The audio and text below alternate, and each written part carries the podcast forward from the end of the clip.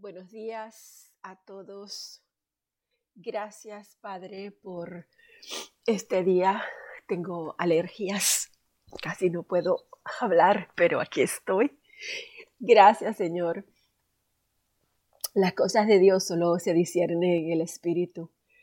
Y el hombre natural no tiene esta capacidad de poder distinguir las cosas de Dios. No puede, el hombre natural no percibe las cosas que son del Espíritu de Dios porque para él son locura y no las puede entender porque se han de discernir espiritualmente.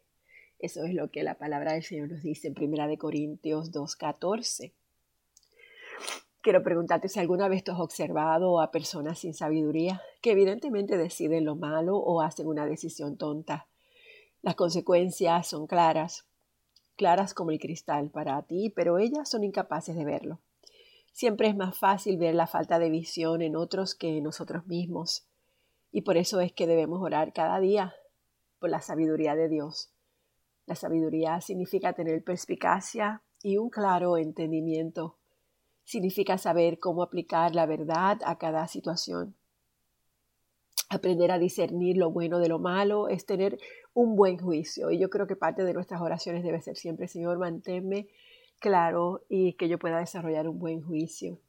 Es poder percibir cuando tú estás cerca del borde y elegir bien o hacer una buena decisión o tirarte por el borde. Solamente Dios sabe cuál es. Cuando Él, el Espíritu de verdad, venga, Él nos va a guiar toda la verdad, porque no hablará por su propia cuenta, sino que hablará todo lo que se oiga y nos hará saber lo que habrá de venir. Hay varias cosas que estaba notando que puede hacernos a, a nosotros una manera de que podamos caminar con sabiduría y las quiero compartir con ustedes antes de comenzar a leer la palabra.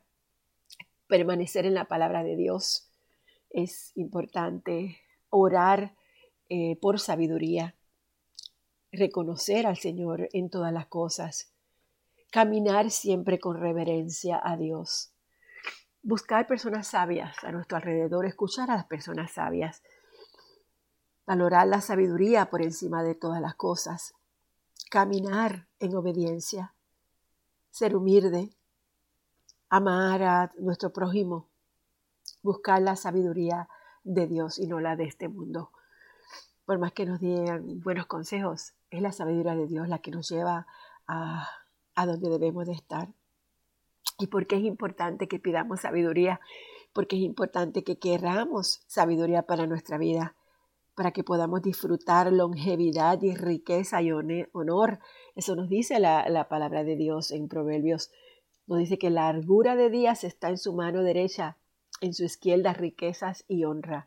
La sabiduría nos alarga la vida para tener una buena vida, porque nos dice que los caminos de la sabiduría son deleitosos y todas las veredas nos llevan a la paz, para disfrutar vitalidad y felicidad, porque es el árbol de vida a los que de ella echan mano y bienaventurados son los que las retienen. También para asegurarnos protección para, para que experimentemos descanso, un descanso refrescante. Dicen proverbios, cuando te acuestes no tendrás temor, sino que te acostarás y tu sueño será grato. Para adquirir confianza. En Proverbios 3:26 también dice, porque el Señor será tu confianza y Él guardará tu pie de ser apresado. También para conocer la seguridad. Nos dice, no la dejes, que no dejemos la sabiduría y ella nos guardará, que la amemos y nos conservará. Y que cuando anduviéremos no se estrecharán nuestros pasos, porque si corremos hacia ella siempre, nunca tropezaremos. Para recibir promoción también, dice, engrandécela y ella te engrandecerá. Para recibir protección, cuando la sabiduría entrar en tu corazón y la ciencia fuera grata a tu alma, la discreción te guardará, te preservará la inteligencia para librarte del mal camino y de los hombres que hablan perversidades. Y por último, para que adquiramos conocimiento. Dice Proverbios 1.5, oirá el sabio y aumentará el saber, y el entendido adquirirá conocimiento. ¡Wow! Qué linda la palabra de Dios, porque siempre nos lleva a las cosas buenas de la vida. Gracias Señor por esta mañana. Hoy te oramos para que nos des tu sabiduría y tu entendimiento en todas las cosas. Sabemos que la sabiduría es mejor que el oro y el conocimiento mejor que la plata. Así que Señor, haznos ricos en sabiduría y prósperos en entendimiento. Te doy gracias porque tú, Señor, nos la da. Tú eres, Padre, quien nos lleva a un mejor nivel de entendimiento de la vida. Aumenta nuestra sabiduría y nuestro conocimiento de modo que seamos capaces de ver tu verdad en cada situación. Danos, Señor, el discernimiento para decidir qué debemos tomar, qué debemos comer, qué debemos hacer, qué con quién debemos andar, qué cosas tenemos que decidir y cómo debemos actuar. Gracias por tu palabra, Señor. Gracias, Señor. Gracias, gracias. Qué lindo. En nombre de Jesús, amén. Quise compartir esto antes de leer la palabra, aunque leamos un poquito menos, pero es algo que el Señor puso en mi corazón desde que abrí mis ojos esta mañanita. Bueno, esta madrugada. Nos quedamos por el capítulo 32 del libro de Números, Números 32, y hablamos ya cuando Moisés le está alentando y le está hablando a, a los hombres de Gad en relación en los hombres de Gad y de Rubén en relación a porque, les, porque ellos querían desalentar al resto del pueblo de Israel de cruzar a la tierra que el Señor les había dado y, les recuerda que los antepasados, las personas que él había enviado para que exploraran la tierra habían venido con, uno, con un mensaje muy desalentador, excepto por Caleb y por Josué, pero que el resto había traído un mensaje desalentador. Entonces él le dice que no, no hagan eso, ¿no? Entonces, eh, eh, continuamos con el versículo 13 donde dice, el Señor se enojó con los israelitas y los hizo vagar en el desierto durante 40 años hasta que murió la generación entera que había pecado a los ojos del Señor. Esto continúa en Moisés refiriéndose a la razón por la cual Dios, enojado con estos hombres que trajeron una mala impresión o una, un mal reporte, como diciendo que, ellos, que estos hombres son más importantes que Dios, sin entender que Dios ya tenía un plan determinado para sus vidas. Y por esta razón, pues Dios, enojado con ellos, le dijo, esta generación va a terminar y va a continuar vagando en el desierto por 40 años hasta que la, no quede uno solo de ellos, excepto Caleb y Josué. Entonces él le continúa diciendo, pero ahora aquí están ustedes, raza de pecadores, haciendo exactamente lo mismo. Ustedes están provocando que el Señor se enoje aún más con Israel. Si ustedes se alejan de él y él abandona nuevamente al pueblo en el desierto, ustedes van a ser responsables de la destrucción de la nación entera. ¿Cuántas veces nosotros hacemos eso, verdad? Dios nos, nos habla clarito y volvemos otra vez y hacemos lo mismo. Pero ellos se acercaron a Moisés después que Moisés les habla y le contestan, nosotros simplemente queremos construir corrales para nuestros animales y ciudades fortificadas para nuestras esposas e hijos. Y después tomaremos las armas e iremos al frente de nuestros hermanos israelitas a la batalla, hasta que los llevemos seguros a su tierra. Mientras tanto, nuestras familias se van a quedar en las ciudades fortificadas que construiremos aquí para que no corran peligro de los ataques de la, de la gente del lugar no volveremos a nuestras cosas hasta que todo el pueblo de Israel haya recibido su porción de tierra. Sin embargo, no reclamamos ninguna parte de la tierra del otro lado del Jordán.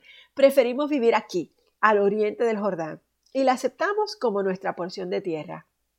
Entonces Moisés les dijo, si ustedes cumplen su palabra y se preparan para ir a la batalla del Señor, y si sus tropas cruzan el Jordán y siguen en la lucha hasta que el Señor expulse a sus enemigos, entonces podrán volver cuando el Señor haya conquistado la tierra. Habrán cumplido con su deber ante el Señor y ante el resto del pueblo de Israel, y a la tierra y la tierra al oriente de Jordán será su propiedad de parte del Señor. Pero si no cumplen su palabra, entonces habrán pecado contra el Señor y estén seguros de que su pecado los alcanzará. Adelante entonces, construyan ciudades para sus familias y corrales para sus rebaños, pero cumplan con todo lo que prometieron. Entonces los hombres de Gad y de Rubén respondieron, nosotros, tus servidores, seguiremos tus instrucciones al pie de la letra. Nuestros hijos y nuestras esposas, los rebaños y el ganado permanecerán aquí en las ciudades de Galaad, pero todos los que puedan portar armas cruzarán al otro lado a fin de combatir para el Señor, así como tú has dicho. Así que Moisés dio las órdenes al sacerdote Eleazar, a Josué, hijo de Nun, y a los jefes de los clanes de Israel, y les dijo, los hombres de Gad y de Rubén que están armados para la batalla deben cruzar el Jordán con ustedes y luchar para el Señor. Si lo hacen, cuando terminen de conquistar la tierra, denles la región de Galaad como su propiedad. Pero si se niegan a armarse y a cruzar con ustedes, entonces estarán obligados a aceptar una porción de tierra en Canaán con el resto de ustedes. Entonces las tribus de Gad y de Rubén volvieron a decir, nosotros somos tus servidores y haremos lo que el Señor ha ordenado. Cruzaremos el Jordán hacia Canaán bien armados a luchar para el Señor, pero nuestra propiedad estará aquí, en este lado del Jordán. Moisés asignó tierras a la tribu de Gad y de Rubén y a la media tribu de Manasés, hijo de José les entregó el territorio de Seón, rey de los amorreos, y la tierra de Og, rey de Basán, toda la tierra con sus ciudades y tierras vecinas. Los descendientes de Gad construyeron las ciudades de Dibón, Atarot, Aorer, Aroer, Atarot, Sofán, Haser, Jogbea, Bet Nimra y Bet Arán. Todas eran ciudades fortificadas con corrales para sus rebaños. Los descendientes de Rubén construyeron las ciudades de Esbón, Eleale, Kiriataim, Nebo, Balmeón y Sibma. Cambiaron los nombres de algunas de las ciudades que conquistaron y reconstruyeron. Entonces los descendientes de Maquir, de la tribu de Manasés, fueron a Galaad, la conquistaron y expulsaron a los amorreos que vivían allí. Moisés dio Galaad a los maquiritas, descendientes de Manasés, y ahí se establecieron. El pueblo de Jair, otro clan de la tribu de Manasés, conquistó muchas de las ciudades de Galaad y cambió el nombre de esa región a ciudades de Jair. Mientras tanto, un hombre llamado Nova conquistó el pueblo de Kenat y sus aldeas vecinas y a esa región le dio su propio nombre. O sea que la llamó Kenat. Cuando los israelitas salieron de Egipto bajo la dirección de Moisés y de Aarón, marchaban ordenadamente como un ejército. Por mandato del Señor, Moisés anotaba cada uno de los lugares de donde partían y a dónde llegaban. Esta es la ruta que ellos siguieron.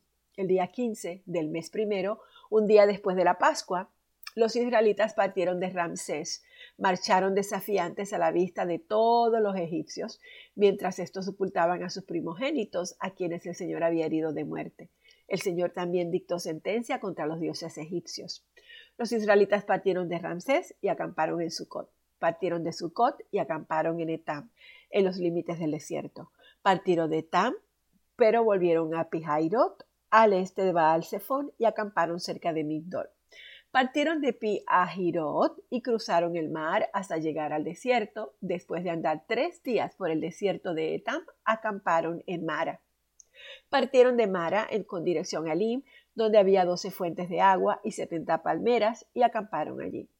Partieron de Elim y acamparon cerca del Mar Rojo. Partieron del Mar Rojo y acamparon en el desierto de Sin. Partieron del desierto de Sin y acamparon en Dovka Partieron de Dovka y acamparon en Aluz. De Aluz acamparon en Refidín, donde los israelitas no tenían agua para beber. De Refidín acamparon en el desierto de Sinaí. Partieron del desierto de Sinaí y acamparon en Kibrot Hatabá. Partieron de Kibrot Hatabá y acamparon en Hazerot. De Hazerot acamparon en Ritma. Partieron de Ritma y acamparon en Rimón Pérez. De Rimón Pérez fueron a Libna y acamparon allí partieron de Limna y acamparon en Rizá. De Rizá partieron y acamparon en Celata. Partieron de Celata, acamparon en el monte Sefer. Del monte Sefer acamparon en Haradá y de Haradá acamparon en Maquelot. De Maquelot acamparon en Tahat y de Tahat acamparon en Terá. De Terá fueron a Mitka, acamparon en Mitka y de Mitka acamparon en Hasmoná. De Hasmoná ah, fueron a Moserot y de Moserot fueron donde acamparon, acamparon en Beneyacán. De Beneyacán acamparon en el monte Giddad. Partieron del monte Giddad y acamparon en Jotbatá. Partieron de Jotbatá y acamparon en Abroná. Partieron de Abroná y acamparon en Esión Geber. De Esión Geber y acamparon en Cades, en el desierto de Sin. Partieron de Cades y acamparon en el monte de Or, en la frontera de Edom. Al mandato del Señor, el sacerdote Aarón subió al monte Or, donde murió el día primero del mes quinto, cuarenta años después de que los israelitas habían salido de Egipto. Aarón murió en el monte Or a la edad de 123 años. El rey cananeo de Arad, que vivía en Negev de Canaán, se enteró de que los israelitas se acercaban, partieron del monte Or y acamparon en Salmona, partieron de Salmona, acamparon en Punón, de Punón acamparon en Obot y de Obot acamparon en Lie, Liebarín, en la frontera de Moab. Partieron de Liebarín y acamparon en Dibon Gad. Partieron de Dibon Gad y acamparon en Almón Blatallín. Partieron de Almón Blatallín y acamparon en los campos de Abarín, cerca de Nebo. Partieron de los montes de Abarín y acamparon en las llanuras de Moab, cerca de Jordán, a la altura de Jericó. Y acamparon a lo largo del Jordán desde Bet Yesimot hasta Belsitín, en las llanuras de Moab. Allí, en las llanuras de Moab, cerca de Jordán, a la altura de Jericó, el Señor le dice a Moisés, habla con los israelitas y diles, una vez que crucen el Jordán y entren en Canaán, deberán expulsar del país a todos sus habitantes y destruir todos los ídolos e imágenes fundidas que ellos tienen Ordénales que arrasen todos sus santuarios paganos y conquisten la tierra y la habiten, porque yo se la he dado a ellos como heredad. La tierra deberán repartirla por sorteo según sus clanes. La tribu más numerosa recibirá la heredad más grande, mientras que la tribu menos numerosa recibirá la heredad más pequeña. Todo lo que les toque en el sorteo será de ellos, y recibirán su heredad según sus familias patriarcales. Pero si no expulsan a los habitantes de la tierra que ustedes van a poseer, sino que los dejan allí, esa gente les va a causar problemas, como si tuvieran clavadas astillas en los ojos y espinas en los costados. Entonces yo haré con ustedes lo que había pensado hacer con ellos. No olvidemos este, esta, estas palabras de Jehová, porque eventualmente cuando continuemos leyendo la palabra de Dios nos daremos cuenta de esta orden. La voy a leer nuevamente. Él les dice que tan pronto lleguen a la ciudad de Canaán, tienen que expulsar, y una vez conquisten la tierra, tienen que expulsar a todas las personas que viven allí, a todos los habitantes de allí, para ellos poder poseerla. Porque si no expulsan a todos los habitantes de allí, estos habitantes harán cosas malas, les va a causar problemas, y entonces Dios Jehová hará con ellos lo que había pensado hacer con estos habitantes de la ciudad. Padre, gracias por tu palabra. ¡Wow! Qué interesante. Nos quedamos aquí en el capítulo número 33, eh, al final del capítulo 33.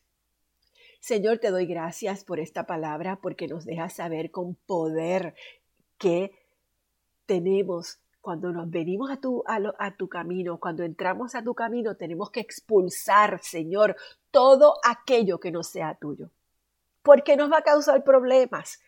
Claramente, a través de tu palabra, mi Dios, tú nos estás dejando saber, este es el camino, esta es la tierra prometida, estas son las bendiciones que tengo para ti.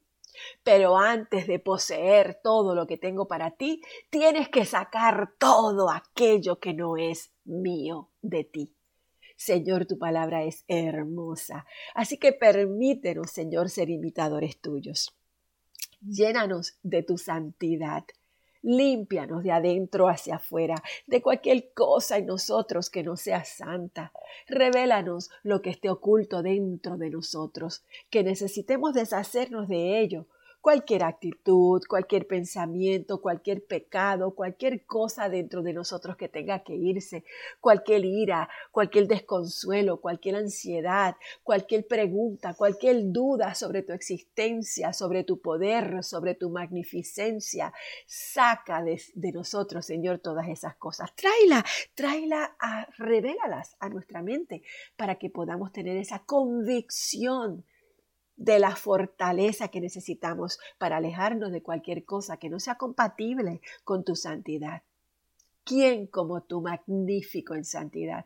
Tú eres poderoso y tú has hecho cosas grandes para nosotros. Santo es tu nombre, mi Dios, santo es tu nombre. Así que ayúdanos a mantener siempre un corazón humilde de adoración ante ti Purifica nuestros corazones y nuestra mente a fin de que podamos ser partícipes de tu santidad porque tú eres digno de toda la alabanza, de todo el honor, de toda la gloria. Solamente tú eres santo. Tú eres nuestro Dios y te exaltaremos, te alabaremos tu nombre, porque tú has hecho maravillas. Te cantamos hoy alabanza, Señor. Te damos gracias a recordar tu santo nombre. Te adoramos en la belleza de tu santidad. Y hoy el centro de vida cristiana se regocija en ti. Todo esto lo traemos ante ti, a tus pies, lo pedimos en el nombre de Jesús, nuestro Salvador. Amén.